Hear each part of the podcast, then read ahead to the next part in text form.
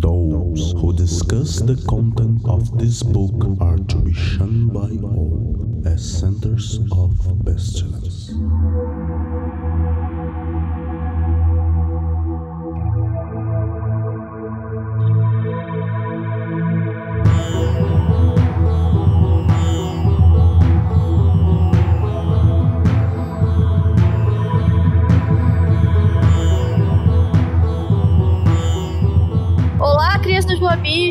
Estamos aqui hoje com mais um foco de petilência nessas gravações que estão sendo feitas para a campanha que a gente fez no crowdfunding. Então, hoje a gente vai falar sobre o corpo mágico, ou o corpo da magia. Para debater isso com a gente hoje, a gente tem o Rafael Andrade. Eu é Baco. Ah, lindo! Natália Espinosa. Oiê, eu sou a Natália. Cássia Frankenthal. Olá. E o nosso residente nessa mesa maravilhosa, Peu Lamarão. Saudações Kung Fu. É isso aí, gente.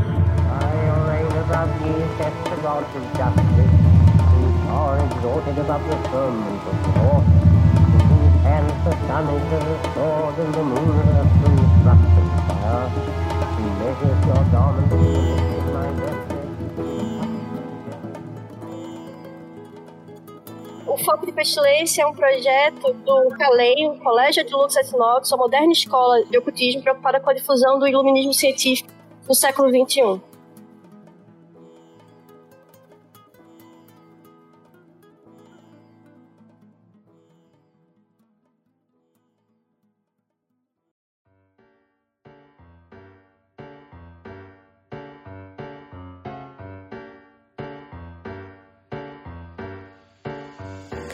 Bora, meu povo!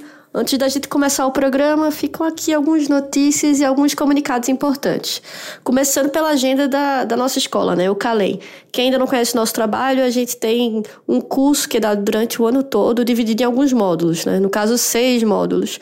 E são dados no Rio de Janeiro e em São Paulo. E a gente sempre está contando por aqui dessa agenda, né? Então, fica aí a agenda para os próximos meses. No Rio de Janeiro, agora em outubro, nos dias 12 e 19, a gente vai ter o módulo divinatório. Então, ou seja, amanhã, últimas vagas, procure saber, corra. o que é que a gente vai ver nesse curso, né? A gente vai estudar geomancia, que é um método oracular que se assemelha muito às runas, ao Ifá, mas que tem uma base de elementos da astrologia clássica e que também era estudado dentro do currículo da Golden Dawn. Se interessou, procure saber, corra aí. Dando continuidade à agenda do Rio, a gente vai ter também em novembro, nos dias 9 e 16, o curso de Cabala. E em dezembro, é, o nosso curso de cerimonial, que é o que fecha o, o curso total, né? O, o, o ciclo de seis módulos. Esse é o fechamento do nosso currículo. Por sinal, quem é, foi aluno de outros, de outros anos e tiver todos os cursos, é, no caso, todos os módulos completos, essa é a sua chance de finalizar, se formar com a gente e fechar fechar né, o seu curso. É, em dezembro também a gente tem eventos importantes. A gente vai ter duas festas, uma no Rio e uma em São Paulo, que é fechando todo esse ano, é uma festa de confraternização e tal.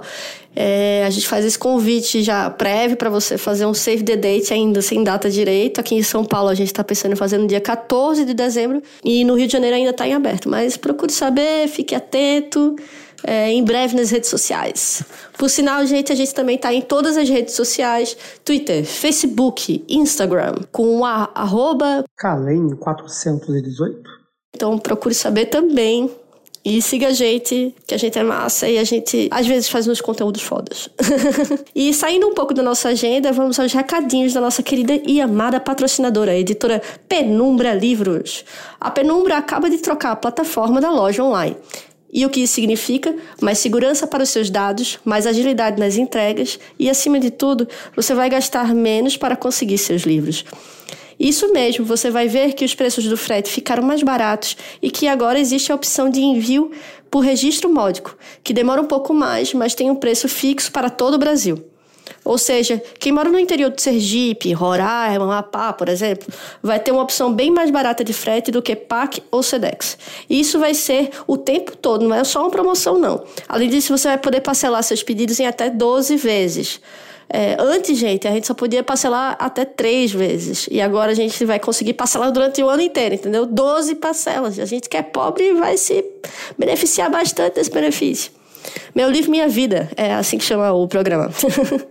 Só tem um porém. Para usar a nova loja, você vai precisar se cadastrar novamente. Caso já tenha comprado algum livro anterior e já tenha um cadastro, a gente pede para que você faça um novo. Você pode fazer esse processo a qualquer momento, esse novo recadastro, esse recadastro, né? Mas fazendo até o dia 13 do 10, ou seja, vulgo logo amanhã, você vai ter vários bons motivos para fazer logo essa atualização. Por quê? Vamos lá os motivos. Primeiro motivo, você vai ter a pré-venda do relançamento do livro Cabala Clifote e Magia Goética, que é um dos livros que tem maior venda e mais pedido para republicação, né? Além disso, ele vai ter frete grátis para todo mundo.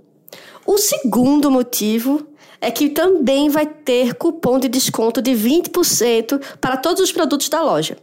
E o terceiro motivo é que se você quiser outro item em vez desse relançamento, vai ter cupom de frete grátis para todo o Brasil. O endereço continua o mesmo: loja.penumbralivros.com.br. E só e só dá para escolher um dos cupons, gente. É, um dos cupons é o Muda 20, que é para 20% de desconto, e Muda Frete, para quem quiser frete grátis, né, no lugar do livro. A pessoa que for esperta vai com, conseguir comprar o livro com frete grátis, com puta desconto, e além disso, parcelado em 12 vezes. Ou seja, gente, grande oportunidade. Acabou, desculpa, aproveita, porque a mamata só, é, acaba dia 13 do 10. Então, corram, gente, corram porque é oportunidade. E aí, finalizando essa sessão de comunicados e notícias, enfim, falatório, é, a gente agradece a todo mundo que é, participou do crowdfunding, contribuiu para que a gente estivesse dando continuidade ao projeto, né, o Foco de Pestilência. É, e a gente vai ler aqui o nome da, das nossas colaboradoras que nos ajudaram a estar aqui hoje. Vamos lá! Ademilson Ângelo Cabral, Adílio Jorge Marques, Adriano de Paula Soledade, Afrânio Marino Farias Medeiros Júnior, Agronopolos, Álvaro Araújo, André Luiz Buranelli Vieira, André Moreira Coelho de Souza, Bernardo Malamute, Danilo Nóbrega, Diogo Ribeiro de Jesus, Francisco Faria, Gabriel Simon, Gisele Souza, Harry Heller, Horácio José Moreira Ribeiro, Isabela Giordano, Jairo, Jorge Braga, Lucas Teixeira, Octarina, Maurício de Oliveira Cirino, Pablo Roverone, Paulo Berti, Sabrina Tessaro, Vinícius da Veiga, Vinícius da Veiga Alves, Vinícius de Melo Rosa, Vinícius Pereira de Mesquita e Vitor Sei. Muito obrigada, gente, e bom programa para vocês.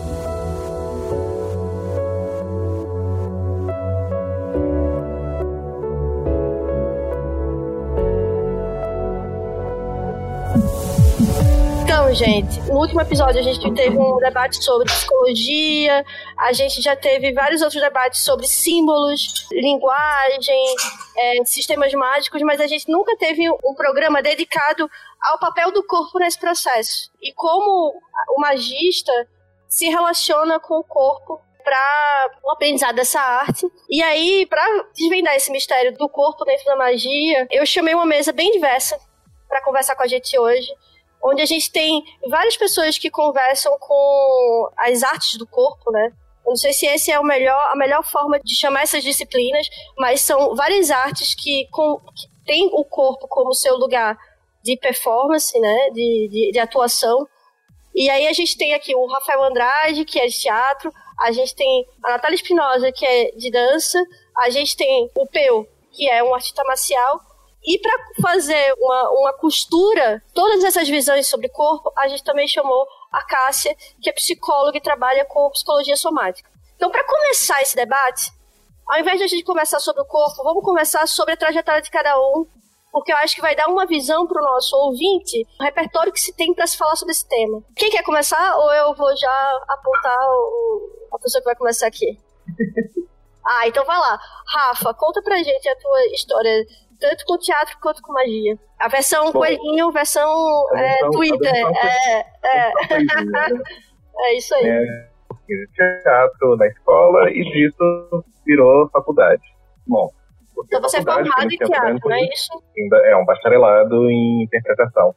É um trabalho voltado para interpretação mesmo, um estudo. Atualmente eu não estou fazendo, não atuo, eu comecei a dirigir, hoje em dia eu faço trabalho com audiovisual, produção de audiovisual, então um pouquinho do rolê de teatro um pouco de fora, mas enfim, é minha base e foi a primeira coisa que eu estudei a sério, então acho que mais ou menos na mesma época eu comecei a estudar.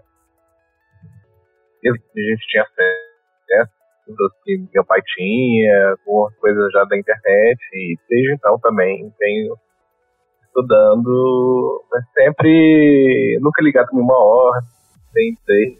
Aí eu fiz um- alguns os cursos do Calem, fiz também durante os últimos dois anos, dois, três anos. Massa. Eu acho que vale você também pontuar a tua experiência com o workshop dentro do Calem. Vocês fizeram de teatro, né? Você fez com o Calem Rio. Ah, sim, a gente fez um workshop. No Calem Rio, a gente fez um workshop de elementos ajudar o, o fazer mágico, fazer do magista. Então a gente fez até uma versão, um, um- workshop piloto, mas foi bem interessante, foi uma coisa bem interessante. Queremos trazer para São Paulo, por favor. Eu acho que eu vi até uma performance sua numa festa da lei, bem bonita, em cima de um poema sagrado. É, foi um, um Dionísio. E aí, eu, a partir dali, fiz uma performance, trabalho com personagem também, enfim, tem um, um esse trabalho foi a, a partir disso. Massa. Agora eu vou passar para você, hein, Nath? Natália mim? Espíndola. Espinosa. Espinosa, toda vez é isso, eu tentei tanto. Tudo bem, Eu tava aqui até esse momento brilhando aqui, ó. Tem que, botar isso num, tem que botar isso num post-it e anotar na, na- na- no monitor, assim, aqui, plá. Gente, sabe o que, que é? Deixa eu tentar explicar por que, que ela faz isso. Isso é uma coisa que acontece comigo desde a infância. As pessoas não acreditam que o nome do ser humano pode ser espinosa. Porque é tão próximo de espinhosa que é um bagulho muito feio. O que, que é perto de espinosa, então, que é normal e é bonito? Espíndola. Aí a pessoa, ela quer fazer um carinho em você. Ela eu acho que você é espíndola, olha que lindo. Não, não, não, completamente é- equivocada. Mesmo. Não, é- não, não tem nada a ver com espinhosa. Eu acho até lindo, Ah, porque conversa com o filósofo, né? Enfim, conta aí pra gente da tua trajetória, o que, que você faz hoje. Então, a minha trajetória com a dança, ela é mais complicada e mais misteriosa do que a minha tra- trajetória até agora com a magia, né? Eu estudo magia desde bem nova, desde os meus 12 anos, porque eu tinha uma tia que era muito interessada nisso. Só que sempre foi uma coisa muito natural para mim. Eu sempre consegui me conectar muito fácil, né, com, com essa com esse mundo é, que que às vezes algumas pessoas têm mais dificuldade de abstrair, mas com a dança para mim foi mais difícil, é, embora eu sempre tenha tentado fazer, sempre tenha tentado dançar, foi a partir dos 12 anos mesmo, dentro de aula de dança do ventre, que eu conseguia ter a vontade para passar pela frustração. Então, assim, para mim foi uma, foi uma jornada mesmo. Hoje em dia, eu só trabalho, quer dizer, não só com isso, mas essa é minha, esse é o meu foco principal. Eu sou professora de Tribal Fusion e de ATS, que são danças que são originadas da, da dança do ventre de alguma forma. Isso se tornou uma meditação para mim, um ofício que eu também considero de certa forma mágico. Então essas duas histórias se, se costuram aí, né? Se misturam de alguma forma. Maravilhoso. Todo mundo conhece Peu, todo mundo sabe quem ele é. Mas a gente conversa pouco sobre o artista marcial que o Peu é. Peu, conta só um pouquinho sobre essa tua trajetória com Kung Fu. Quanto tempo você estuda, enfim. É, pra- não foi exatamente ao mesmo tempo, né, mas foi quase ao mesmo tempo que eu comecei a trabalhar é, com, com, a, com a antiga loja Nova Isis e que eu comecei a trabalhar com Kung Fu.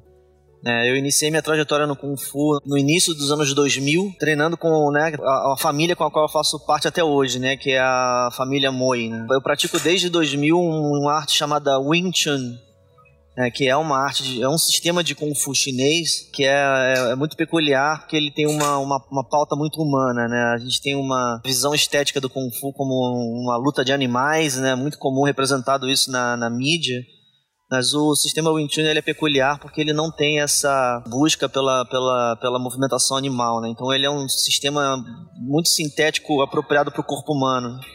Eu estou trabalhando isso aí então há 18 anos e é, inclusive esse ano mesmo deve estar tá saindo aí a minha titulação de mestre. Gente, olha aí, palmas para Piolo Marão. Você sabia sobre isso? Hoje a gente conversa sobre isso aqui nesse programa. E para fechar essa mesa, é, Cassinha, Cássia Frankenthal, conta pra gente, Cássia. Uh, eu sou psicóloga clínica, é, me formei na PUC em 2009 e sempre tive bastante interesse na, na relação entre mente e corpo. Então, isso na faculdade apareceu de um jeito meio torto. Então, acabei também não fazendo uma linha direta. Comecei indo pela área da neuropsicologia. Descobri que super não era o que eu queria, mas. Acontece? Acontece. Mas sempre tive muito interesse por essa parte de neuro também. E aí, fazendo algum curso em 2000 e 12, eu entrei em contato com algumas técnicas corporais. Uma delas foi a experiência somática. E aí, em 2014, comecei a formação. Foram três anos de formação. Em 2016, eu terminei. E desde então, continuo trabalhando tanto com a experiência somática quanto com a psicologia clínica na abordagem junguiana. E também dou uma estudada em outras técnicas, sim, passeando um pouco por outras formas de trabalhar com o corpo. Maravilha, temos aí essa formação de mesa. E aí o que eu, a primeira provocação que eu queria fazer a vocês como um grupo é que é isso, a gente tem um leque grande, são pessoas com formações diferentes, mas que têm esse mesmo lugar de estudo, né? que é o corpo. E, assim, fora Cássia, todo mundo aqui trabalha com magia também. A primeira pergunta que eu faço a vocês é, pelo menos as pessoas que trabalham com magia, como é que foi o aprendizado e como é que é a relação de vocês hoje, quando vocês estão praticando ou quando vocês estão é, estudando sobre magia com o corpo? Porque a gente ouve falar muito sobre um estudo baseado em literatura né? A gente ouve muito, quando a gente conversa, em geral a gente está conversando sobre, ah, sei lá, estrutura da cabala, porque Binah significa X, porque Malkut significa X coisa, mas a gente poucas vezes a gente conversa sobre os efeitos que isso tem, não efeitos, mas fenômenos, ou é, como a gente sente isso no corpo da gente e como o corpo da gente também guia a gente nesse, é, nesse aprendizado, assim. Eu me lembro que uma das primeiras vezes que eu conversei com o Peu, eu enquanto noob do rolê, uma pequena e ingênua Raquel, que continua até hoje, porque, enfim, não sou dos nossos mestres ascensionados, eu dizia para ele sobre a minha dificuldade em apreender o que as pessoas falavam. E ele me explicava assim, dizendo assim: oh, peraí, ok, mas quando você está acessando isso, o que é que você está sentindo? Aí eu falava coisas como: isso é quente, ou isso me deixa, eu me sinto meio estranha. E ele falava, opa, mas isso já é um aprendizado. Então, nesse, nesse momento, eu, eu comecei a acessar uh, esse lugar do tipo, ok, não, peraí, a gente tá perdendo um contato também que a gente tem com o nosso corpo, né? Como é que a gente aprende, apreende o mundo através dele? Porque, em geral, a gente usa os sentidos muito da visão, da audição, mas a gente se esquece que tudo é corpo, né? Até o cérebro faz parte do corpo. É... Quem quer conversar? Eu posso, eu posso começar. É, acho, pegando bem esse gancho que você falou, que até o cérebro faz parte do corpo. Tudo é o cérebro, não faz parte do corpo. O cérebro é corpo, é corpo. Então, a voz é corpo, a gente é corpo, como total. E aí, por questões de estudo, filosóficas, é, é a gente vai separando as coisas, né? A gente separa a mente, a gente separa o corpo, e aí a gente aprende que para estudar a gente tem que usar sua mente. Então, eu vou estudar qualquer coisa, eu vou ler, então é minha mente que está ali e eu não estou usando o corpo. O que é uma grande mentira, porque você está usando o corpo, você está usando sua visão, você está usando seu intelecto, e seu intelecto, a priori, está tá no corpo. E se você fala assim, ah, ele não está no corpo, ele está em, em outro lugar X, e aí, enfim, isso aí é uma discussão outra, talvez, mas se ele tiver numa discussão X, ele vai estar passando pelo seu corpo para você ter acesso a isso. E toda a sensação, toda o frio, o calor, tudo isso está influenciando no seu aprendizado. Primeiro é um separar, aprender a não separar o aprendizado físico do aprendizado mental. Acho que separando isso, coisas como matemática na escola, mas a gente estuda isso com magia também. A gente passa por isso, exatamente como você falou, cabala, tá? Cabala. Então, cabala, a gente tem a árvore da vida, esferas e expressões de esfera, e está relacionado a parte do corpo. Então, não, não pode ser uma coisa separada. Começa por aí. Ah, você que fez um bacharelado em cima de interpretação, acesso a estudo de técnicas de ferramenta para o corpo. Acho que a gente já conversou sobre isso também, né? É, você acha que é, essas ferramentas que você aprendeu na tua formação modificaram tua relação de como você via, sei lá, até a questão do ritual mágico, ou como você construía essa tua relação com, com a magia?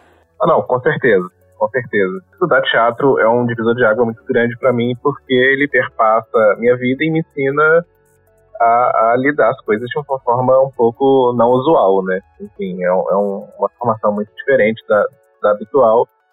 E é isso, a gente, a gente sempre é provocado a, a se expressar com o corpo. A, a, dança passa muito por isso também, talvez até de forma mais, mais forte do que o teatro, porque o teatro ainda tem uma questão muito mental, decorar texto, não sei o quê. Mas eu vejo muito do teatro enfim, eu acho que é impossível não associar teatro mais que você vá a uma peça que vai ser puramente um show de estética ou puramente texto ou uma peça da Broadway, a nossa nossa vertente teatral nasce do teatro grego, nasce do, do teatro ritual, então ele ainda está lá presente. Estudar teatro, obviamente, me deixa preocupado com o meu fazer magístico ritual, em como eu estou fazendo essa ritualidade tanto que a, a parte cênica do ritual é muito importante para mim. É uma coisa pessoal. Você falou da ancestralidade, né? O teatro vem da Grécia, mas a gente sabe que essa, essa questão ancestral do teatro vem não é só sobre o ocidental, tem também a parte oriental, né? É uma loucura. Nath, na tua percepção disso, como é que você vê é, essa, essa relação? A relação da, da dança com a com o ritual? Na verdade, em como você vê o seu corpo, porque é isso que ele estava falando, né? Dentro do teatro, você ainda tem preocupações que são acerca do texto, da linguagem, e na dança a gente tem isso de uma forma mais abstrata, né? Porque você aprende, sei lá, não conheço direito o teste, então eu, não, eu posso estar falando uma grande besteira. Você tem passos clássicos e certos músculos que você aciona, então começa a ser uma coisa mais. É, mais prática mesmo, voltado a, a até talvez a linguagem do próprio corpo, né? É, então, na verdade, isso é, vai depender também do que você quer com, com a dança, né?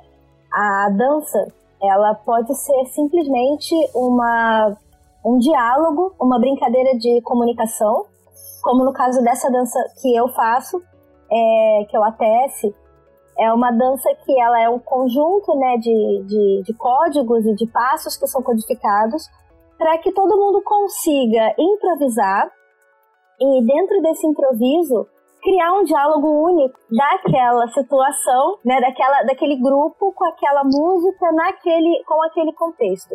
E o ATS ele é interessante por isso. Então tem um grande aprendizado de tudo, né, da, do outro, tem uma grande compreensão do outro nesse jogo de vamos conversar sem palavras vamos comunicar sem palavras. Eu, assim, eu vou tentar entender o que essa pessoa está querendo me dizer, sem que ela nem olhe para mim. O próprio não olhar já é um, já é uma forma de interferência ou não interferência no campo do outro.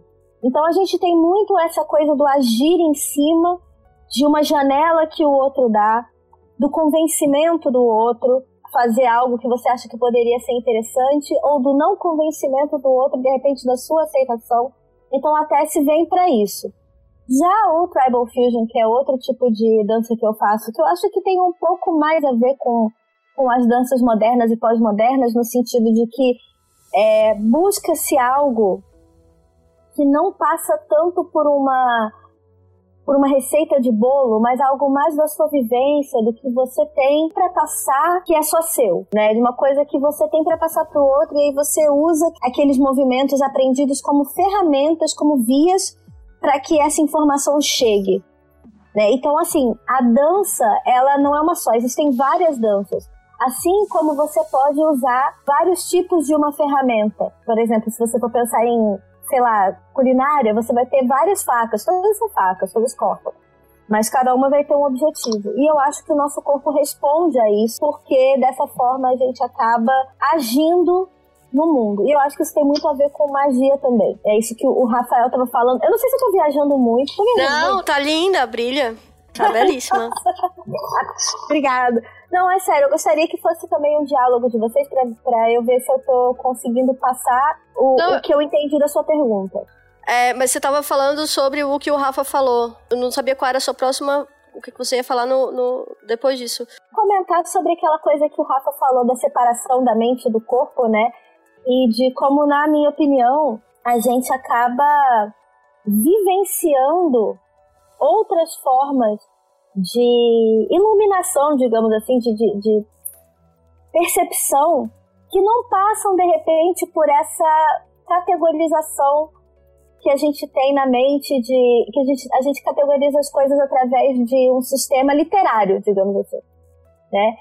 E eu acredito que o corpo ele integra essas sensações. Eu acredito que eu acredito que como ele disse, né, o primeiro passo para a gente ter uma compreensão maior é não separar, é entender que tudo trabalha para o mesmo propósito, só por vias diferentes. Eu acho que vem muito da, da nossa tradição ocidental, né? A gente meio com, a, com. É isso que você falou sobre como é que a gente vai estudar, como a gente criou universidades, como a gente dividiu as disciplinas. A gente foi dividindo também essas relações, né? Se a gente for, sei lá, para filosofias africanas, eu, eu não conheço muito as orientais, mas eles falam muito tanto culturalmente como, como é, até religiosamente, eles falam do assim, eles não falam de uma coisa a mente, o corpo. Os gregos até falam, né, de uma forma mais separada. Eles tentam dizer, não, é a, o que seria essa consciência é o fogo, o que seria essa consciência é o éter. Mas a gente encontra outras matrizes de pensamento que vão falar que é uma coisa só. E você precisa aprender o mundo através do todo, não separando essas impressões, né?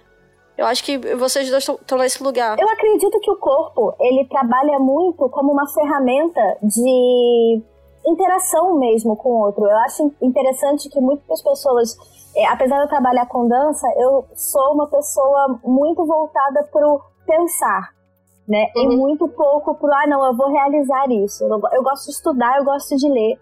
E eu acho que esse tipo de comportamento, ele é fomentado no nosso mundo, né, talvez no nosso mundo não só ocidental como também oriental, pela influência, é, mas eu acho que isso se dá muito também pela nossa, pelo cerceamento da nossa, da nossa, do nosso impulso de fazer. Porque eu acho que o corpo é a nossa última ferramenta, é o que faz, é o que leva a nossa vontade para o mundo. Então eu acho que até justamente essa, essa nossa, esse nosso distanciamento do que a gente pensa para o nosso corpo pode ser também um distanciamento do, do, do ser humano com o seu fazer. Então aí para mim já entra numa outra ideia um pouco mais conspiratória, assim. especialmente em relação às mulheres, né? O corpo das mulheres que é muito muito cerceado, muito limitado. Eu vejo ah. isso como professora de dança, né? Como o cerceamento de propriedade do seu corpo pode afetar o, a forma que você vive e que você pensa. Então, fazer no corpo também é um fazer na mente. Isso é uma coisa que não pode, a gente não pode esquecer. Queria fazer só um, um, um parêntese nisso do, do fazer no corpo. E acho que para pessoas que trabalham com o corpo, que trabalham com performances no geral, performance no geral, é, a gente aprende, ou a gente é levado a aprender que o corpo também tem, o corpo também pensa, vamos dizer assim, o corpo dá suas soluções. Porque você está fazendo alguma performance, alguma dança, alguma cena, alguma coisa, e você tem que dar uma solução puramente corporal para aquilo, muitas vezes. Então, a gente aprende que o corpo, você parar e deixar o corpo agir, o corpo vai te dar uma solução. Você não precisa ficar só mental. E isso é a conexão que, que, eu, que eu acredito que existe. Existem, existem comunicações, existem complicações, existem resoluções do corpo. E a gente acaba é, separando essas coisas e, enfim, um parênteses mesmo. Certo. Tem um, um, um, detalhe da tua fala, Nath, que me chamou a atenção, que você falou muito desse lugar, dessa linguagem do corpo, como comunicação com o outro. Mas e a comunicação da pessoa com ela mesma e, e, e sobre o seu corpo? Porque, como o Rafa disse, tem aprendizados que a gente te, toma através da pro, nossa própria vivência. E aí é uma relação da gente com a gente mesmo. Por exemplo, o calor queima. Se eu botar a minha mão no fogo, ela vai queimar. É, se eu botar a minha mão no gelo, talvez ela congele. Enfim, é, desses lugares em, em, em, que o corpo é realmente um aprendizado de vida pra gente, né? É, porque aí a gente pode pensar no corpo é, como. Eu, eu vou separar em, em, dois, mas dá pra fazer um milhão de, de ramificações desse pensamento. Mas você pode pensar no corpo como, uma, como algo que sente, né? Só, algo que só sente, algo que só recebe. Então, ah, tá quente. Então, o meu corpo, ele sente que tá quente ah, tá congelando. Meu corpo sente que tá congelando. Mas existe algo que ele ultrapassa o que vem de fora para dentro, que é o que vem de dentro para fora, que é o que o seu corpo deseja fazer quando exposto a algum estímulo, né? Então, eu acho que nesse caso, o, o, que, o que a gente consegue aprender sobre nós mesmos, geralmente no improviso, dentro de uma dança, né? Ou então vendo como é que o seu corpo se comporta em diferentes é, ambientes. Eu, eu gosto muito de fazer esse tipo de exploração com os meus alunos e até comigo mesmo, né? De pegar e colocar um tipo de música com um tipo de cor, né? Um tipo de iluminação com alguma cor ou ah, pense em alguma coisa doce e ver como o corpo responde né? Que tipo de movimentos ou não movimentos, que tipo de reações aquilo causa. Eu acho que eu acho que não só para os outros, mas a gente também precisa se comunicar com, com nós mesmos através de outras sensações que não sejam só o ruminar, né? Do, ah, da, da, do pensar, do pensar, do pensar. Eu acho realmente que o nosso corpo nos comunica coisas que estão além dessa, desse, dessa cadeia lógica de pensamento. Faz sentido o que eu tô falando? Super sentido. Eu, eu queria até chamar. Super sentido. Eu queria até chamar a Cássia pro debate, porque você tá falando, eu acho que conversa muito com o teu trabalho, né, Cássia? Sim, bastante. É... Eu acho que sempre muito interessante quando tem esse tipo de, de convite para uma, uma forma diferente de se relacionar com o próprio corpo e a partir dessa relação diferente com o próprio corpo, como que isso afeta a relação com o mundo.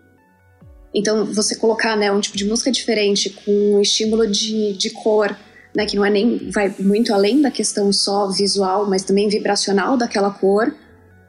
E a ideia de trabalhar né, com um elemento do paladar também e de prestar atenção em como isso afeta de repente um passo ou um movimento ou né, o que você tinha dito de, de código e como que isso reverbera no corpo e como isso faz com que você se movimente de uma forma diferente. Então, é, eu acho isso fantástico, porque é uma provocação que é super necessária, porque te coloca num lugar muito atípico.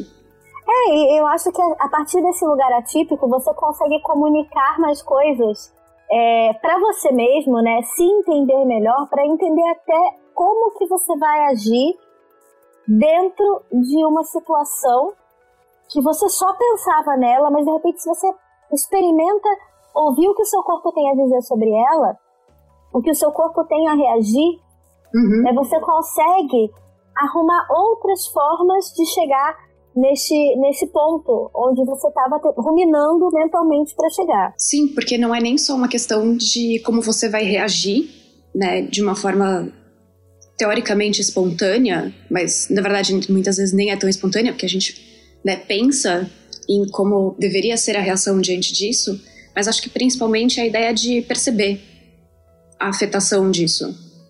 Então, perceber como que o meu corpo reage quando eu estou pensando em alguma coisa doce ou quando eu sinto né, a, a cor verde, lilás, azul, vermelha, o que quer que seja. Então, acho que trabalhar com a ideia de percepção corporal é fundamental, porque senão você está só agindo de uma forma muito automática e mecânica, sem ter presença, sem ter uma relação ali com você mesmo diante daquele estímulo.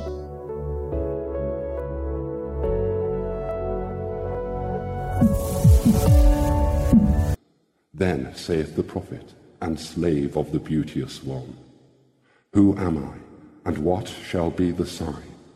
So she answered him, bending down, a lambent flame of blue, all touching, all penetrant, her lovely hands upon the black earth, and her lithe body arched for love, and her soft feet not hurting the little flowers, thou knowest. And the sign shall be my ecstasy, the consciousness of the continuity of existence, the omnipresence of my body.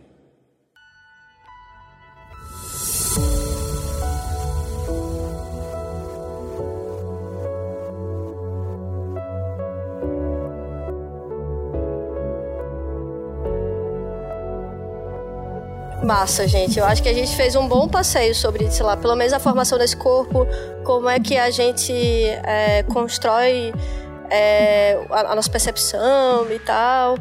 E aí agora, é, pensando assim, sobre magia, né? Sobre. A gente falou muito sobre é, outros lugares, mas assim, colocando no cenário da magia é, e, e trazendo ela até para aplicação prática, né? É, sabendo que a magia ela tenta traduzir é, a vontade, de, a vontade do, do, magista no mundo, que na, na real a gente tem, tem essa necessidade de.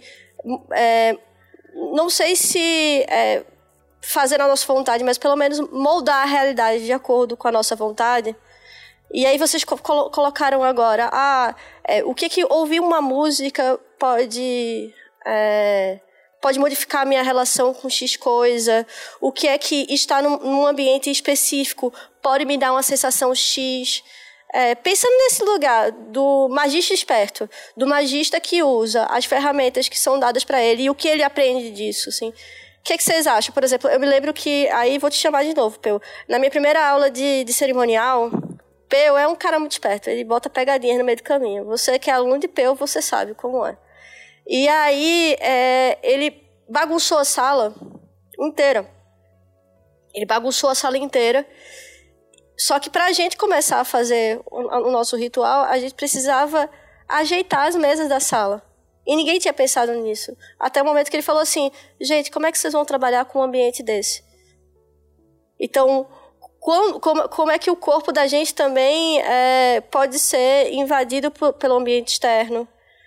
O que é que esse ambiente pode falar pra gente, o que é que as nossas reações, porque assim, a verdade é verdade, é verdade, quando a gente está falando lá sobre, sei lá, isso é uma coisa até externa, né? É uma coisa sobre cenário, o ambiente.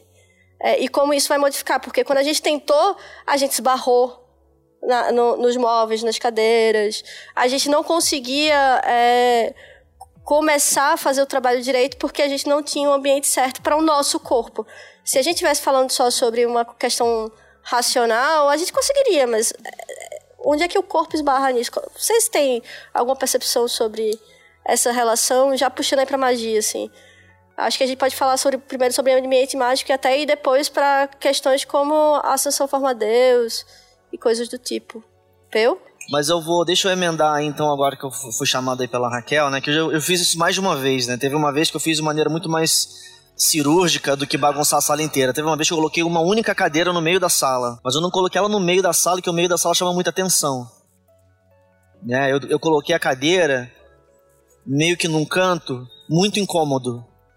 Né? E as pessoas não conseguiram traçar círculo na sala porque tinha uma cadeira bem no meio ali, né? E elas ficaram num debate extremamente complicado sobre como que é traçar o círculo, porque o verdadeiro círculo na minha imaginação, porque não tem importância o círculo no chão, porque afinal de contas o cérebro e a, e a intenção do magista e o mundo interno e tudo é mental e os caras. Chegou uma hora que eu falei assim, gente, mas por que você não tira aquela cadeira dali? E aí foi um choque conceitual esquisitíssimo, porque é uma cadeira no meio da sala. Por que você não tirou aquela cadeira dali? Aí no que a cadeira sai, de repente começa a ficar muito óbvio que tem um salão quadrado e que você pode desenhar um círculo no meio.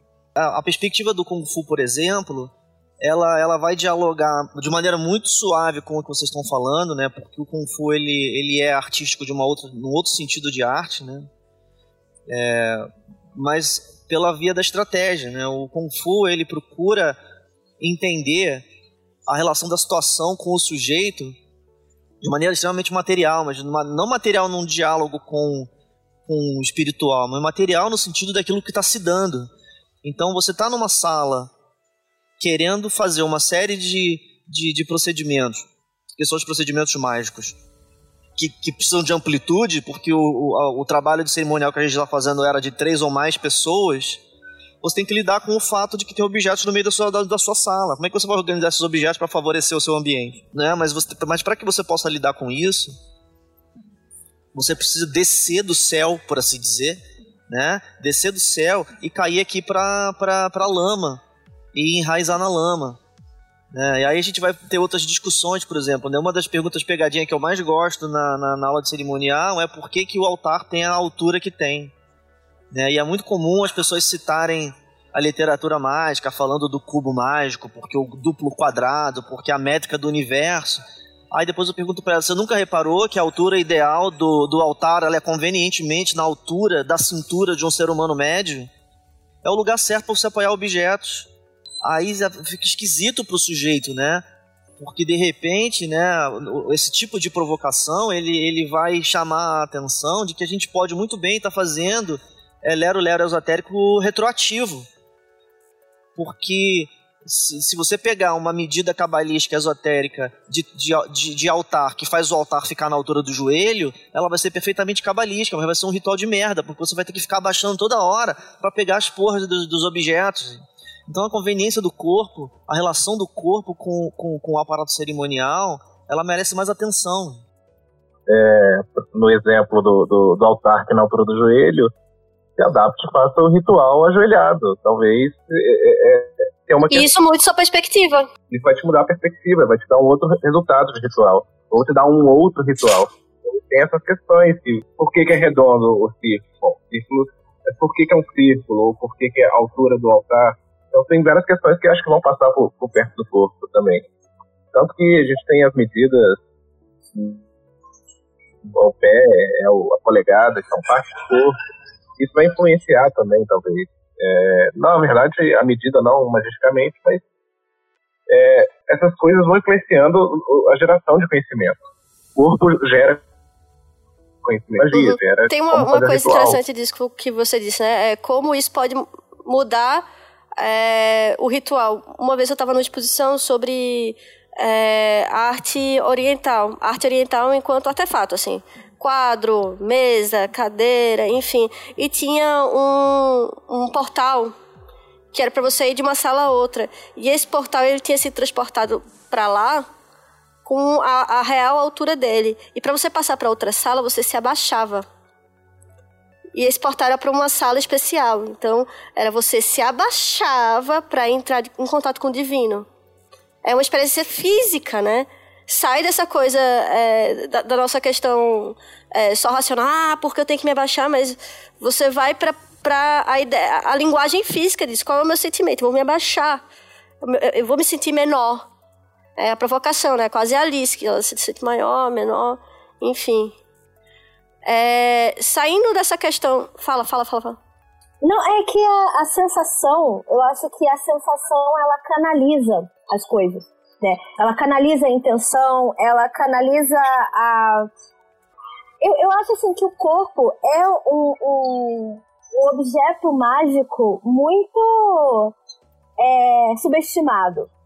Eu vejo as pessoas é, pegando coisas e comprando coisas e usando roupas e para poder canalizar aquela intenção, para montar aquele ritual, quando no seu corpo, com uma série de movimentos, evocando uma série de sensações, você pode canalizar da mesma forma ou melhor. É, então, assim, é uma, é uma. Eu acho que a sensação é, um, é uma ótima. Mais do que você ficar pensando ou repetindo algo, você provocar uma sensação, eu acho que ela vai te fazer conectar melhor, é, acessar melhor determinados é, objetivos ou. É um caminho muito mais genuíno, né? É. Concordo. Mas aí eu, fa aí eu faço a provocação. Porque a magia também é, tem um exercício muito grande de criatividade. E é necessário que a gente tenha esse exercício de criatividade. E criatividade não necessariamente é sobre o palpável, sobre o real, né? É, tem alguns exercícios que, gente, que, eu, que eu já fiz, que era assim, imagine o doce, imagine açúcar no ponta da sua língua, né? É, e assim, ok, você só vai saber o, o, o gosto do açúcar se você tiver provado. É uma, é uma experiência de corpo, mas assim, dentro disso, qual é o pulo do gato para a gente transformar uma experiência física em alguma coisa que vai além, que conversa com o que vocês falaram um pouco antes sobre é, o, o, quando a gente tem um estímulo que faz o nosso corpo ir além dessa ideia, né? É, quando o corpo ele fala para você ir para além, não, não sei se não necessariamente o corpo nessa história, mas quando uma situação específica leva a gente para um desejo que vai além. Eu não sei se é exatamente isso que você está falando, mas é, neurologicamente os, fizeram alguns testes já e quando a gente faz um movimento ativa determinadas partes do cérebro que também são ativadas quando a gente se imagina fazendo isso. Então, neurologicamente falando, a questão toda de imaginação ela é extremamente real. O nosso cérebro reage né, de acordo com, com o que a gente imagina como se aquilo também fosse real não tem essa distinção, quase. Então, quando né, a gente fala de imaginar, de ter intenção, é uma coisa que ativa pontos do cérebro que são muito próximos do que são ativados quando o fator é real. Então, você Sim. imaginar que você está com açúcar na ponta da língua é muito fácil de você ter uma reação, seu corpo reagir como se isso de fato tivesse acontecendo a sensação é, é muito próxima. Teve uma, uma professora minha que ela contou uma história que eu acho muito interessante que cabe um pouco nisso que vocês duas estão falando. É, a Paula Braza, ela conta uma história que tem a ver mais com o teatro do que com a dança, mas que a gente usa muito esse conceito na dança também. Que dialoga um pouco com essa coisa do pensar é você tá fazendo e de você precisar, do, você precisar conhecer o doce para entender como é que é né, o açúcar na ponta da língua. É, ela conta que é, existia uma ótima atriz nova é, que estava trabalhando com o diretor e existia uma cena em que o diretor falava: você tem que se comportar e tem que falar e tem que parecer que você acabou de sair de um orgasmo. E assim, a menina era muito boa, mas ela não conseguia fazer essa cena. O diretor não estava conseguindo é, trazer isso nela, né? Trazer essa sensação. E ele falou: Não, pera, por que, que você não consegue, né? E ela falou: Ah, sabe o que é? é? Que eu sou virgem. Então eu não sei exatamente o, o que é. Né? E aí esse diretor teria dito: você, O que, que você imagina que é um orgasmo? Ah, é uma coisa muito boa. Né? Então volta naquele momento que você sentiu uma coisa muito, muito, muito boa na sua vida. Ela, ah, um dia eu estava muito triste Aí eu comprei três picolés de chocolate e comi todos os picolés de chocolate na beira do rio. Isso me fez bem. Eu fiquei muito feliz. Eu assim, então agora você vai fazer essa cena como se você tivesse acabado de tomar esses três picolés de chocolate. E aí, o que, que aconteceu? É, é uma sensação física, né, que não é correspondente, mas que passa, é como se fosse um, um triângulo, né? É, uma, é, uma, é um meio para um fim é uma sensação física que não tem nada a ver, né? Quem sabe, sabe, não tem nada a ver uma coisa com a outra. mas, mas, mas que de repente a sensação que provoca, né, a resultante é, é similar. Então são coisas que o corpo sente teoricamente diferente, mas que produzem uma sensação, uma resposta emocional parecida, né? Então eu acho que às vezes você não precisa nem conhecer a sensação em si, mas você pode tentar associar. Né? Por isso que eu acho que essa grande, esse grande jogo de sensações, de sentir o, o açúcar, de sentir a exaustão, de sentir, né? ela, ela passa pelo corpo e cada um traz, cada sensação traz um aprendizado diferente que pode de alguma forma nos levar ao mesmo resultado de algo que a gente não experimentou. Então são vários caminhos que a gente pode utilizar, várias estratégias dentro de nós mesmos, utilizando o nosso corpo. Por isso que eu acho que o corpo é uma ferramenta mágica muito subutilizada. Eu acho que a gente pode fazer muitas coisas com o corpo para atingir um objetivo que talvez não a coisa, mas o resultado da coisa pode nos trazer. Não sei se vocês entenderam o que eu quis dizer. Eu tô, eu tô me achando totalmente. Não, não. Tipo, não viajada, né? eu tô viajando, gente. Eu sei falar alguma coisa antes disso?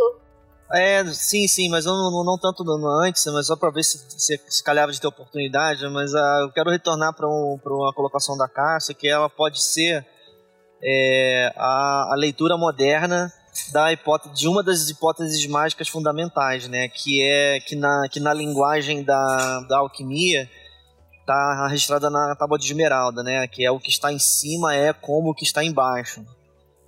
E aí existe nessa, nessa frase uma representação da hipótese mágica, que é a hipótese da ação indireta. É a ideia de que você afeta indiretamente por meio de, de procedimentos é, com a virtude necessária. É claro que dentro da, da, da, da narrativa mágica você vai ter é, noções é, que talvez a gente vá, não vá mais acreditar, como a ideia de que você pode fazer um ritual que vai fazer chover, que seria uma ação indireta, né, que através do movimento do seu corpo é, interagindo com objetos específicos e palavras específicas, essa, essa coisa toda vai ter uma virtude tal que a ação realizada aqui afeta lá e causa chover. Então, mesmo que, que a gente vá abandonar isso daí como esdrúxulo, coisa que não necessariamente a gente tem que fazer, mas mesmo que seja esse o caso, a gente tem então essas descobertas recentes para balizar o fato de que eu consigo sim afetar o externo, mas não no sentido de externo, mas no sentido de visível, né? Aquilo que o meu corpo faz por fora, pela ação que eu faço com o meu corpo por dentro.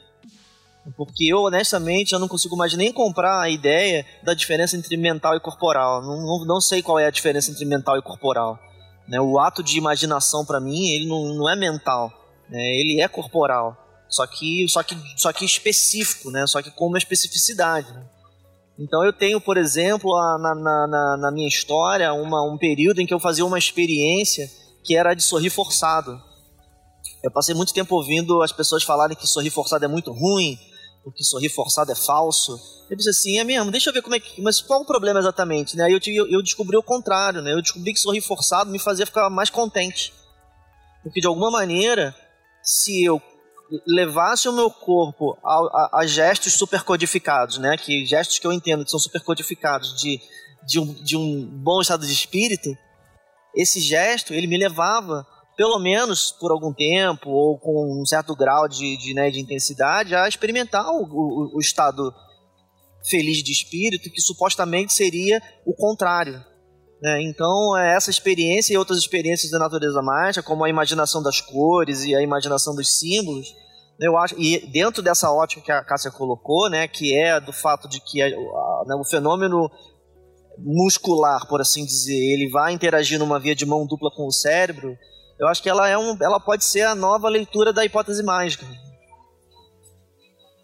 Sim, isso que você está falando do, da questão do, do sorriso forçado é muito engraçado, porque já algumas vezes no consultório eu fiz algo muito parecido, só que ao invés com um sorriso, com ranger os dentes com, sabe, fazer expressões meio animalescas ligadas à raiva, porque muita gente não consegue acessar o sentimento de raiva. Então, a hora que né, corporalmente você cria esse ambiente, é natural que o corpo reaja com trazer esse sentimento à tona. E aí é um caminho da pessoa começar a entrar em contato com isso. Vocês falando isso, me lembra muito sobre, sei lá, o Libernu, né? Ele tem um exercício que ele traz que é tipo, faça é, sobre a gargalhada. Você vai colocar a gargalhada no meio de um rolê específico. Você vai aprender a dar gargalhada depois de um absurdo. E qual é o rolê disso, né? É uma coisa física que você faz. E qual, qual é a mudança? O que é que tem nesse exercício, né? Acho que conversa muito com isso que você disse sobre ranger os dentes. Eu vou começar a, a, a sentir uma outra coisa ou conseguir trazer o sentimento a, ou a sensação através de um gesto, né? É, indo desse lugar para eu, eu, sempre acho, já que a gente tá com uma, uma, uma mesa com, com gente muito gabaritada para falar sobre isso, é, eu sempre acho interessante a relação que as pessoas têm com a Assunção Forma Deus, por exemplo. É, porque, em geral, quando, quando eu, já, eu já testei, assim, a gente já fez treinos, isso lá no Calem, e, e, em outros cantos eu já vi também. E, em geral, a gente coloca muito lugar. Tipo, imagine que você tem é, um cetro na sua mão direita, sei lá, um deus X. A gente pode colocar qualquer deus aqui. É, sei lá, Thor. sempre nesse lugar do imagine que você tem na sua mão um, um, um, é, um, um machado, é, um, um martelo, um machado, não sei o quê. E aí eu fico pensando, ouvindo o que vocês falaram sobre trazer o, o, o, o corpo para esse lugar de mais fácil assimilação do sentimento. É, por exemplo, a gente tem vários rituais, né? Que você tem posições específicas. Você tem formas específicas. Você tem um, um, uma, uma, posição que imita um, uma estátua. É, como é que a gente poderia pensar melhor e usar melhor essa ferramenta, sabe? Para melhorar para ter mais eficiência no nosso trabalho mágico, porque às vezes a gente fica nas elucubrações de, ah, eu preciso imaginar, eu preciso ser criativo, eu preciso sentir, e às vezes a gente pega, tendo essa pegadinha do é, pegadinha não, mas assim, essa essa ferramenta do use seu corpo, como a Natália disse, a gente usa pouco corpo. É, tipo, fica na posição, boy. Como é que o, o Thor fica? Fica lá e vai sentindo. O que, é que vocês acham disso? Bom, é, a Natália falou de caminhos, né? E é exatamente isso. É um caminho, mas tem que lembrar, esse caminho é de mão dupla. Toma tudo que vocês falaram agora. Porque você pode ter um, uma sensação, vai te fazer alguma coisa pro corpo, ou fazer o corpo gerar uma sensação. E quando você passa isso pro ritual, por exemplo, para imaginar, acho que a grande questão é como você faz esse imaginal, essa imaginação é, corporificar. Então, assim, sendo Thor, primeiro eu imagino. Então eu vou imaginar esse martelo, vou visualizar esse martelo, então estou vendo ali na minha mente um martelo. Mas quando é que vem o peso desse martelo? Esse martelo não. Ele. Enquanto ele está na sua imaginação, ele está sem peso, ele é etéreo.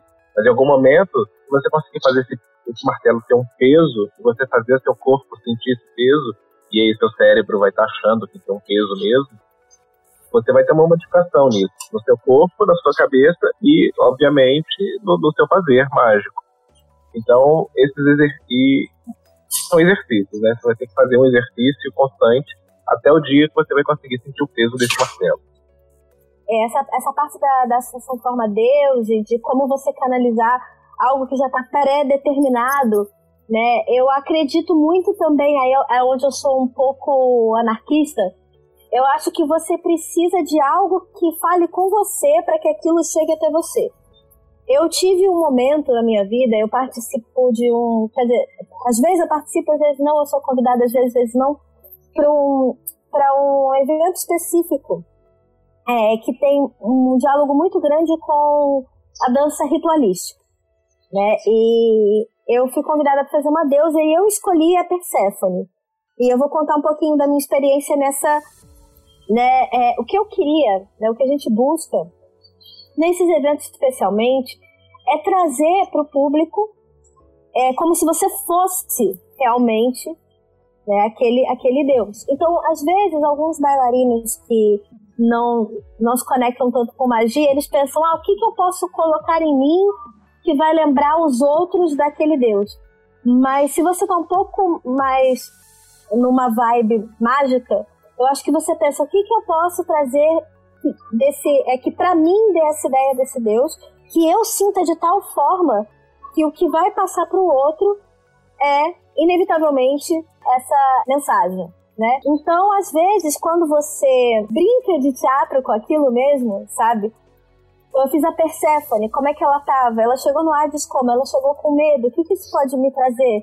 né? Então eu vinha com alguns elementos que me causaram um pouco essa ideia, uma música que me causava um pouco essa ideia, né? As pessoas nem entendiam por que, que essa música causava essa ideia. Mas é uma das performances que eu sou mais é, parabenizada até hoje, porque as pessoas viram a Persephone nela. Né? Então eu vinha com um pano que para mim significava essa coisa do tirar, né? Eu vinha com a ideia do você andar pesado, de você tatear e você não saber direito onde você está andando, de você fazer uma escolha, de você assumir as suas escolhas, né? No momento que você tira um pano, que você faz um movimento, que você trabalha, né, uma postura mais elevada. Então eu acho que mais do que uma receita de bolo repetida, ah, eu tenho que pegar o um martelo. Então eu vou colocar algo pesado no martelo para parecer Não, o que que para você dá essa sensação? Porque o martelo é algo que pode vir do outro, mas o que vem de você? Entende? Você entende mais ou menos o que dizer? Uhum. Eu acho que construir, construir um ritual pode passar por isso. Eu acho que eu entendo o que você está falando, Natália, mas é, eu vou colocar uma outra dimensão nessa, nesse problema, que é o seguinte. É, você tá, tá partindo, e eu acho que a razão do seu sucesso é justamente porque você está partindo de um lugar de grande familiaridade. Né? Como você parte de um lugar de grande familiaridade, e aí eu digo isso dentro de uma escala de progresso mesmo, e não de, de recorte de sabe não sabe. Né? Mas quando você está, no, no, digamos que no estágio da grande familiaridade, esse é um estágio em que você não precisa mais de estrutura, porque você está livre. Você está livre, né? Porque a sua familiaridade agora ela é suficiente para falar. Mas a pessoa que não está no lugar da grande familiaridade, né? A pessoa que está no lugar, por exemplo, de da, da, da, da, junioridade, por assim dizer, né? A pessoa que é novato, você vai dizer para ela, ah, traga aí da sua, da sua intimidade a expressão do Deus História. Ela vai dizer, mas o que, é o Deus História? Eu não sei. Isso se for, isso se for honesta, né? Porque a coisa mais é, comum seria que a pessoa nessa situação ela fosse entupida de opiniões, que você ouvisse a opinião e falasse, não, não, é melhor você fazer do tradicional mesmo. É porque quando, quando a gente faz referência às estruturas pedagógicas de uma Golden Dawn da vida, que tem aqueles sinais tradicionais e tudo mais, aquilo ali, e eu não digo que para eles era isso, porque eu não sei como eles pensam, eles não deixaram registro pra gente, mas a maneira como eu acho que é. Por que, que eu acho que ainda é valioso? Porque aquilo é valioso para quem está começando. A pessoa que está começando, que não tem o grau de familiaridade que você tem no caso da sua performance, ela vai entrar num, num processo de interiorização da coisa pela via da estrutura. Então você vai, vamos por exemplo, vamos falar de um, vamos falar de um caso absurdo extremo. Vamos falar do homem e a experiência da deusa que é mãe. Né? Como é que o homem vai procurar isso na hipótese da androginia humana, né? guardando aí os, é, né, essas, essas coisas. Né? Mas como é que o homem faria para ele acessar essa experiência? Ele não tem a menor noção, não tem de onde tirar. Então o que, que ele vai fazer? Pela, pelo, pela hipótese mágica, ele vai pegar uma gravura artística clássica, um grande épico da humanidade, um quadro ou uma escultura, e ficar imitando aquele troço na tentativa de operar aquele mecanismo que a, que a, que a Cássia citou anteriormente, que é forçando por fora tentar conectar com o de dentro. Aí né, essa pessoa está numa outra posição, numa outra necessidade. E eu acho que a gente pode ir para até um, um, uma coisa muito mais simples, né? Eu, eu, eu, tive uma experiência com, com o módulo elemental do Calem, e onde, que é o módulo elemental, né? Ele, ele vai trazer os elementos, o microcosmo. E a gente começou a conversar em sala sobre é, essa questão, né? Ah, o que é a água, o que é o fogo. E as pessoas vinham com, com conhecimento muito é, simbólico e de livro, sabe? Às vezes até jogando pro tarô. E a gente fez uma experiência em sala que era, cara, pega no fogo, vê qual é a tua relação no fogo, vê o que é que você sente para que a pessoa comece a criar um repertório próprio que não seja só o, o, o literário, né? Até para que ela consiga trabalhar seus próprios símbolos e como ela reage com eles, né? Precisa nem ir tão longe que é a questão da, da, da, estátua e como você se relaciona com essa posição, mas assim, às vezes até como a gente reage. Fala. Não, é justamente uma coisa que é o que você está falando e que a Natália falou também, que é o que daquilo que te toca. Então, o que dessa mulher grávida orgulhoso, desse personagem, desse elemento você está trazendo para você. Então, é o, atirar o, o, o, que é arquetípico e fazer esse arquetipo se comunicar com você. Então, eu acho que o sucesso da Natália passou por isso, porque ela, ela existe o, o arquétipo de Persephone e você vai ler, você vai ver uma imagem, mas como é que você faz isso comunicar com você? Então, você está procurando investigando essas particularidades que vão te facilitar a se conectar com isso. Isso vai se dar em todo, em todo caso, vai se dar também com, com por exemplo, esse homem que vai tentar ser a, a grande deusa grávida. Enfim, é como que ele vai conseguir as particularidades dele com esse arquétipo. Então, essa busca de externa para interna, ela tem que ser constante, porque se você fala assim, vou fazer agora, não, você não fez. Você está se enganando, enganando As bom, enganar as outras pessoas não tem problema nesse ponto, você está se enganando. Porque não é o automático. Esvaziamento de sentido, né? Que é, ah, eu vejo tanto essa gravura dessa deusa mãe que para mim agora é só imitar essa deusa mãe. E aí isso nunca vai chegar no momento de, tá, mas por que que eu tô imitando? Sabe? É só imitar, imita aí. E aí eu tô lá 20 anos imitando aí, né? E aquilo ali nunca vem para mim, de, de fato. É, então, assim, tudo bem imitar a deusa mãe, tudo bem imitar aquela gravura, mas é bom também entender o que que aquilo, de que forma aquilo chega em você. Porque realmente você pode nunca ter essa experiência, mas o que que, o que tipo de sensação no corpo você pode é, experimentar? Que tipo de sensação no corpo teria uma mãe na sua visão? Né? É. Então é, uma, é um, é, uma, é um, é um atuar mesmo, assim, sabe? Né? Sim, mas é um atuar que tá, tá junto com a sensação, né? Você não tá só mimetizando, você não tá só imitando, mas você tá vivendo aquilo. Então tem uma, uma veracidade na, na forma subjetiva de viver isso. Que é justamente o que vai te conectar com, com esse arquétipo. Eu acho que nessa vivência da criação, isso que você está falando é maravilhoso. Eu acredito muito na criação, no fazer a partir da, dessa vivência. Entendeu? É, é, por isso, eu acho que era isso que eu tinha pra jogar hoje. É... Não, vai não, fica aí, vai ficar até o fim sentadinha, mocinha. Você não quer que é fácil? Fala, fala, Rafa. Ah, não, essa bola que o Pio levantou, que é como, como fazer isso, é justamente é com esforço. Não, você não vai fazer, não tem como fazer de uma hora, de uma hora para outra. É um, e eu vou puxar pro teatro bem agora. Quando você vai criar um personagem, a primeira coisa que você vai fazer é ler o texto. Então, você lê o texto e entendeu por alto o personagem. Aí você passa para o segundo ponto, que é ler o que. É procurar nas entrelinhas o que está escrito desse personagem, o que os outros estão falando desse personagem.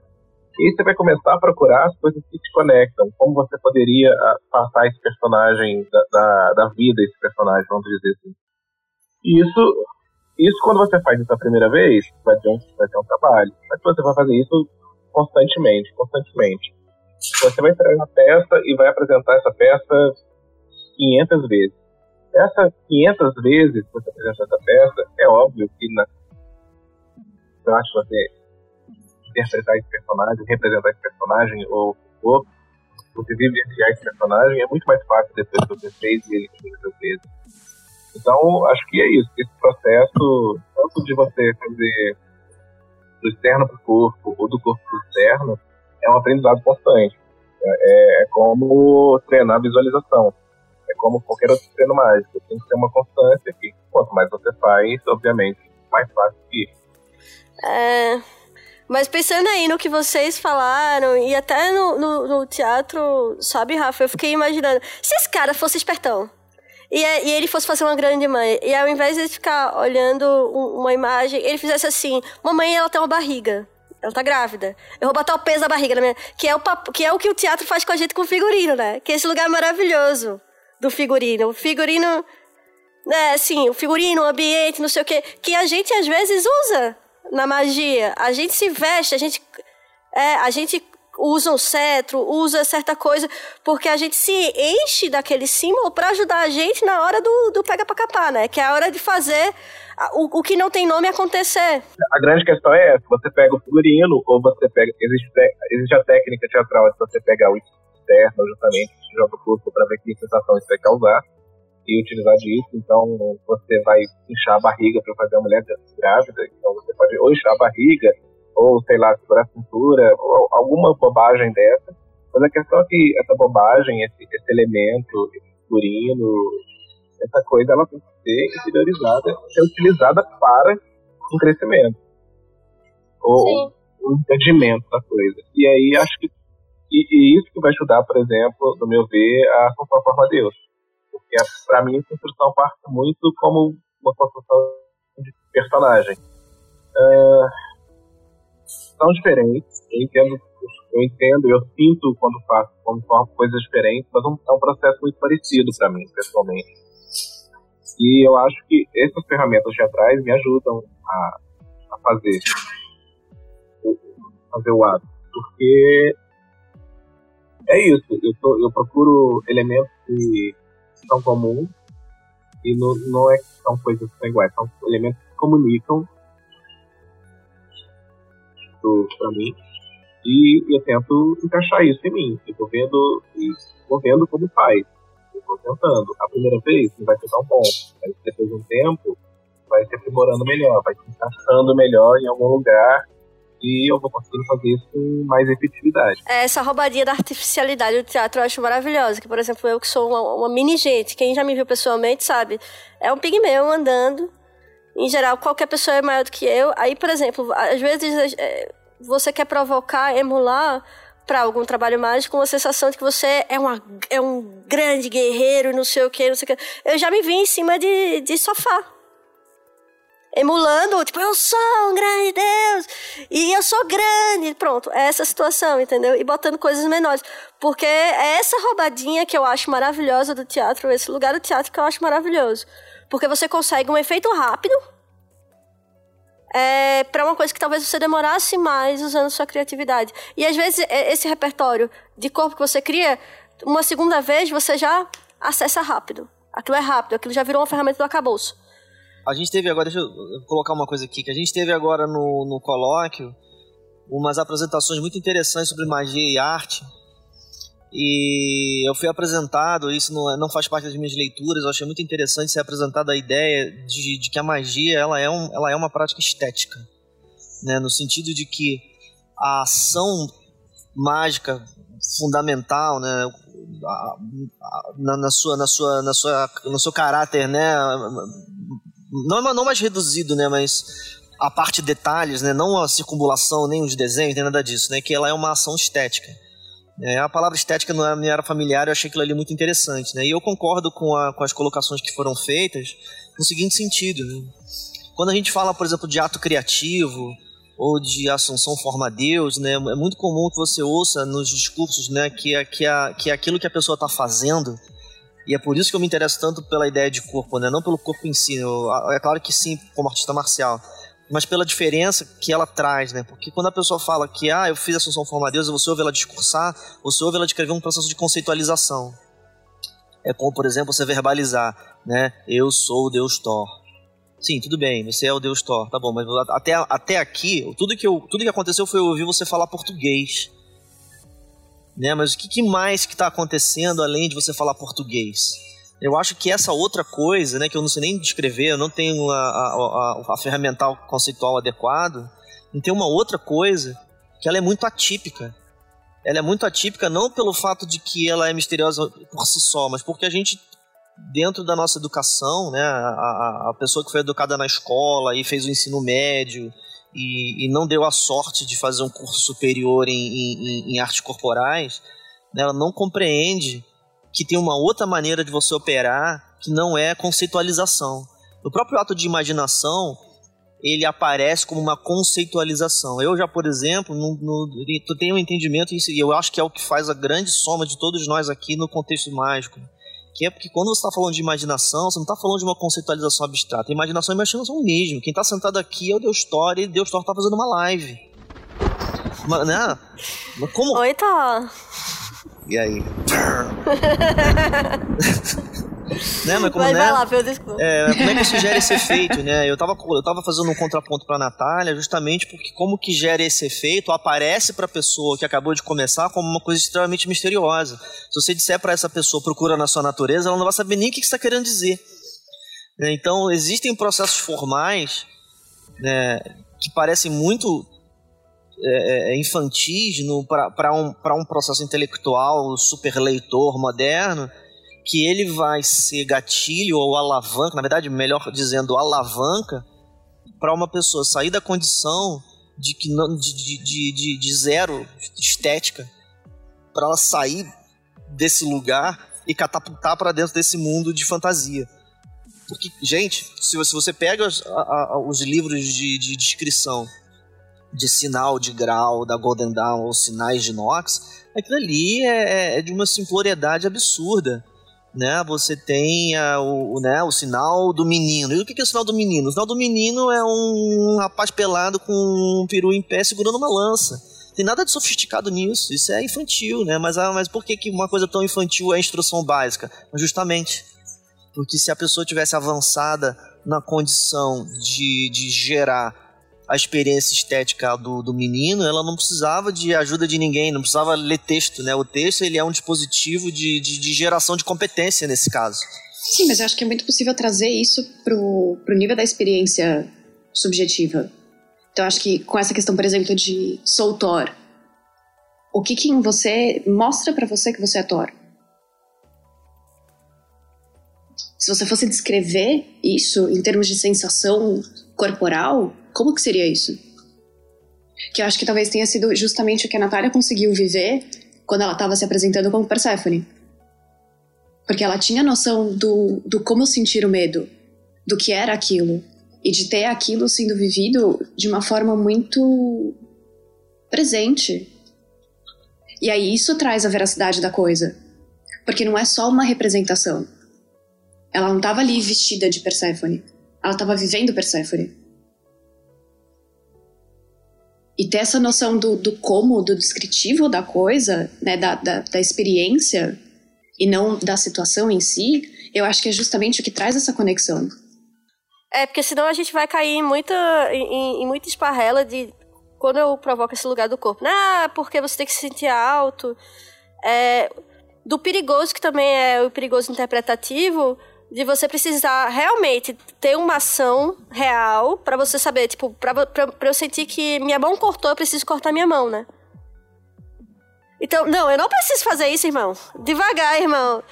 Mas eu posso achar um correspondente de dor. Lembra quando alguém pisou no seu pé no show? É, ah, pronto, acabou que são, que são esses aprendizados de corpo que a gente consegue emular e, e trazer para nossa experiência. Porque se a gente for em cada, em cada herói grego desse, fazendo Assunção Forma a Deus, a gente vai se ferrar. Se for literal, sim. Porque as histórias. As histórias. É, se, se, eu for, é, se eu for literal, sim, mas é um, um aprendizado. É assim, já sentiu medo da vida? Pronto. Pega ele e tenta aumentar ele a X. E é assim, o medo, assim como outras coisas simples como fome, né? São muito corporais não são racionais. Se fosse racional, a gente tava aí virando Buda, então, mas né? nesse ponto, é, ok, todo mundo tem uma experiência de, de medo. Mas eu acho que uma coisa que pode ser muito rico é você entender como que você sente medo. Como que seu corpo sente medo de uma forma que você entende que essa série de reações que você tem significam medo. Não significam fome, não significam tristeza, não significam raiva, não significam qualquer outra coisa. Então, quais são os, de certa forma, os indicativos somáticos, corporais dessa experiência que conectam isso ao termo medo, ao nome medo? Que isso é muito interessante fazer, por exemplo, com ansiedade, porque a gente entende que a ansiedade é sempre algo ruim, mas tem aquela ansiedade que é gostosa. Como que você, como que você diferencia uma da outra? Como é que você sabe que uma é boa e outra não é?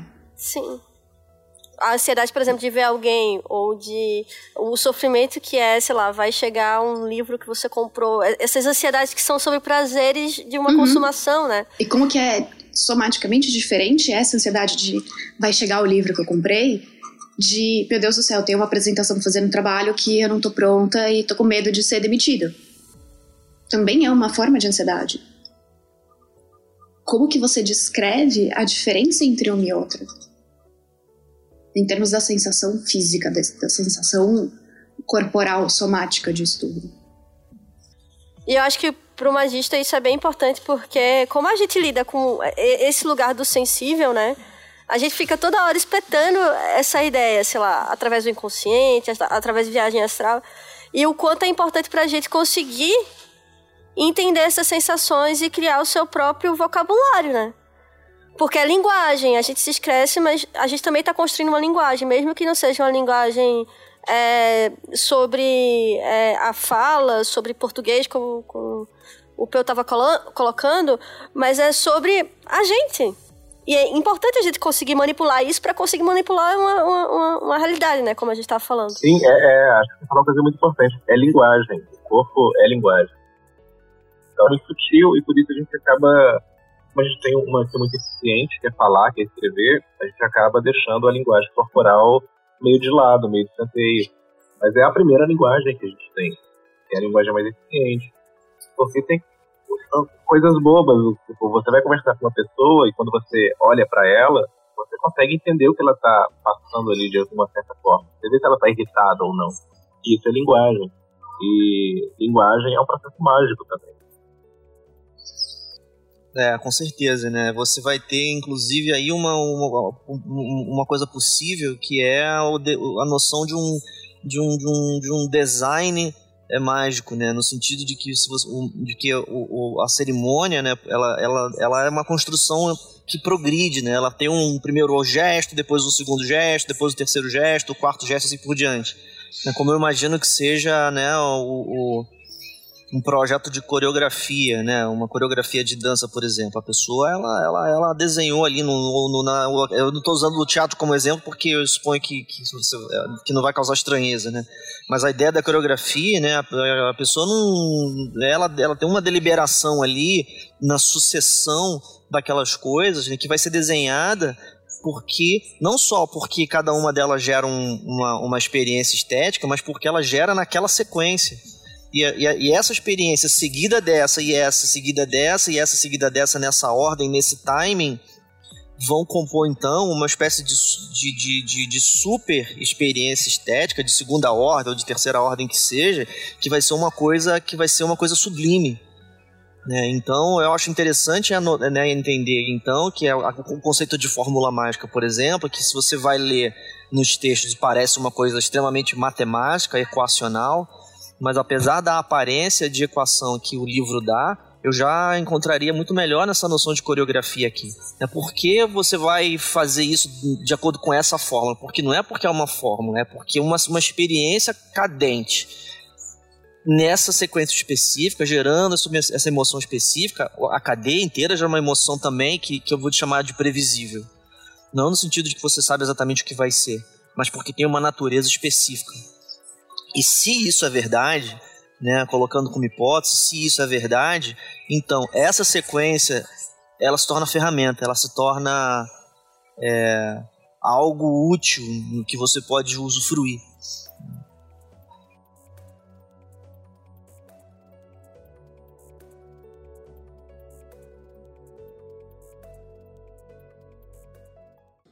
Then saith the prophet and slave of the beauteous one. Who am I, and what shall be the sign? So she answered him, bending down, a lambent flame of blue, all touching, all penetrant, her lovely hands upon the black earth, and her lithe body arched for love, and her soft feet not hurting the little flowers, thou knowest. And the sign shall be my ecstasy the consciousness of the continuity of existence, the omnipresence of my body. A gente já tá com um, uma hora e 26. Eu acho que a gente já foi. fez um, um passeio até bom. É, vocês têm mais algum tema que a gente possa colocar? Eu posso ir indo pra gente meio que já fechar, porque já tá com o almoço aí na mesa. É, vocês, sentem falta, vocês sentem falta de alguma coisa? Eu Porque a gente toca agora. Fiquei pensando né, na, na pergunta que você fez em relação a corpo e magia e essa questão toda do, de você, né, do, do que você trouxe de como criar essa sensação de ser um deus, seja ele qual for. E eu fiquei pensando bastante no, no quanto que nos, nas pequenas atividades mágicas, né, dos pequenos rituais, o quanto que existe de atenção em como o corpo reage, né? Então, por exemplo, pensando no, no ritual menor do, do pentagrama, é, como que a forma como você posiciona os seus dedos na hora de fazer tudo isso faz com que seu corpo faça esses traçados. E como que fazer esses traçados com o dedo de uma determinada forma causa uma reação diferente em você. A hora que você imagina ali aquele pentagrama de qualquer que seja dos elementos, como que cada um desses elementos afeta a sua percepção de você mesmo. E vai fazer com que você entre ou projete ou expanda aquilo de uma forma diferente. Porque cada um desses elementos vai causar uma reação diferente. E será que nesses pequenos, já nos pequenos rituais, será que existe essa atenção, existe esse foco? Tem até uma coisinha, uma pegadinha muito pequena que eu vi no, no, no, na última, no, no último módulo, que foi o que estava facilitando. É, a gente tem um, um, um, Quando você faz o traçado, quando você faz o sinal do entrante, você entra com o pé esquerdo. Pé esquerdo, para alguém que é destro, em geral, a, é, o maior número de pessoas é destra, poucas pessoas são canhotas, é desconfortável, né? Então tem aí um, uma brincadeira com desconforto e é só o pé que você vai para frente primeiro. Então, eu, eu, eu, concordo muito com você quando você traz é, esse lugar, assim. Os rituais menores, sim, já são uma conversa com isso. Gente, aprender a desenhar um pentagrama e fechar é difícil, velho. Assim, e, e, traz uma sensação quando você consegue fechar ele completamente. Não é um aprendizado sobre, racional, porque todo mundo desenha, todo mundo sabe como é que é. Mas é sobre você fazer aquilo com proficiência, né? Você fazer aquilo com sucesso. E que vai modificar completamente. Tipo, você fechou direito seu círculo, agora você conseguiu banir. Né? É, é, é, é, no pequenininho mesmo, eu acho. E vai se expandir até aumentar em camadas que a gente nem consegue falar aqui agora. É... Você ia falar, Peu? Não, não, não, não, não ia não. Tá. Eu acho engraçado que a gente, nessa conversa, talvez por, por, por erro meu, a gente não nem falou assim, sei lá, sobre respiração, sobre a energia que flui no corpo. É, e eu acho até interessante que a gente não tenha ido para esses lugares, né? Que são os lugares mais óbvios que, que a gente conversa sobre esses exercícios que não são tão óbvios, né? Mas eu acho que a gente conseguiu fazer um, um, um bom apanhado é, de trajetórias diferentes e, e, conversar um pouco, pelo menos introduzir esse papo aqui no, no foco. É, eu acho que a gente vai fechando por aqui, o programa já está com mais ou menos uma hora e meia. É, e é isso, gente. Queria meio que agradecer a participação de vocês, né? Meio que não, agradecer a participação de vocês. E vamos concluindo. Alguém quer deixar algum recado final? Natália, eu acho que você devia vender seu peixe como professora.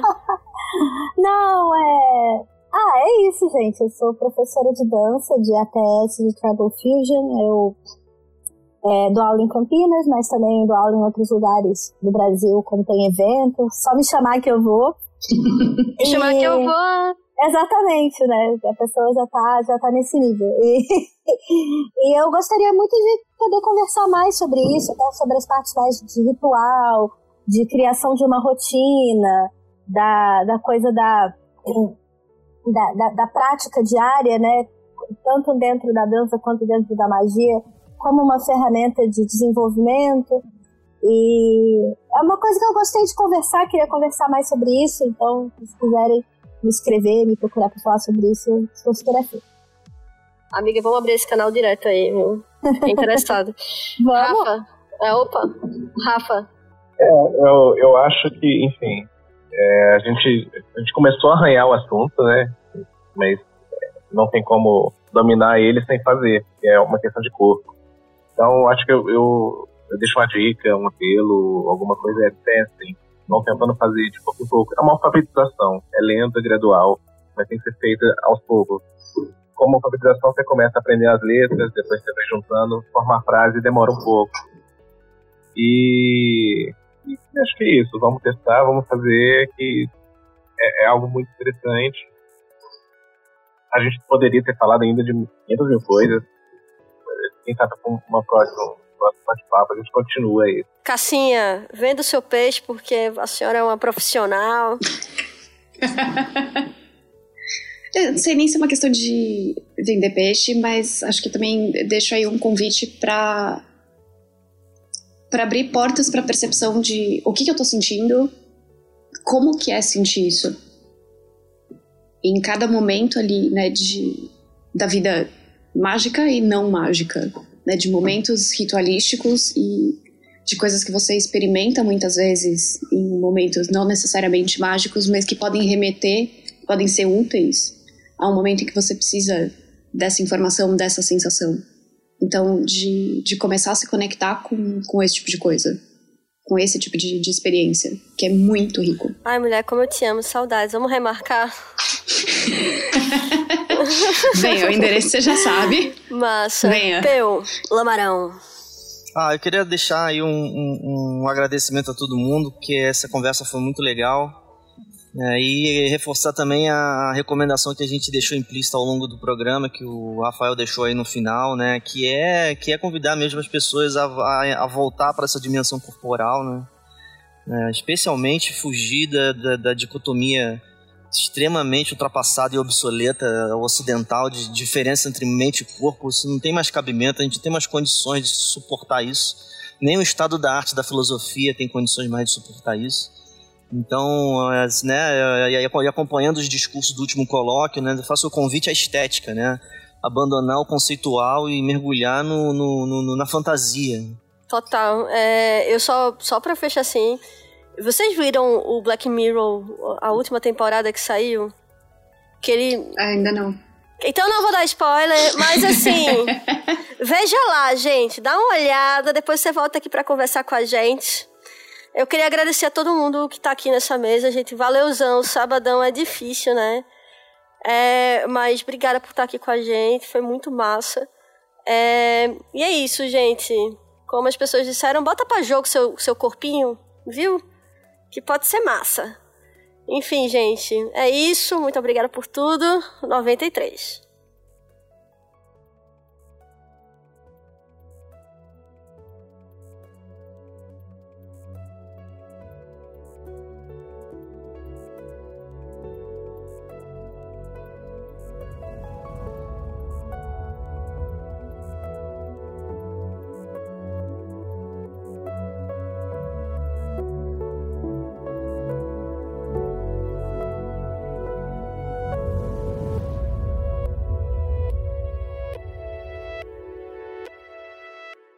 Este programa foi editado por arroba etnoesquizo.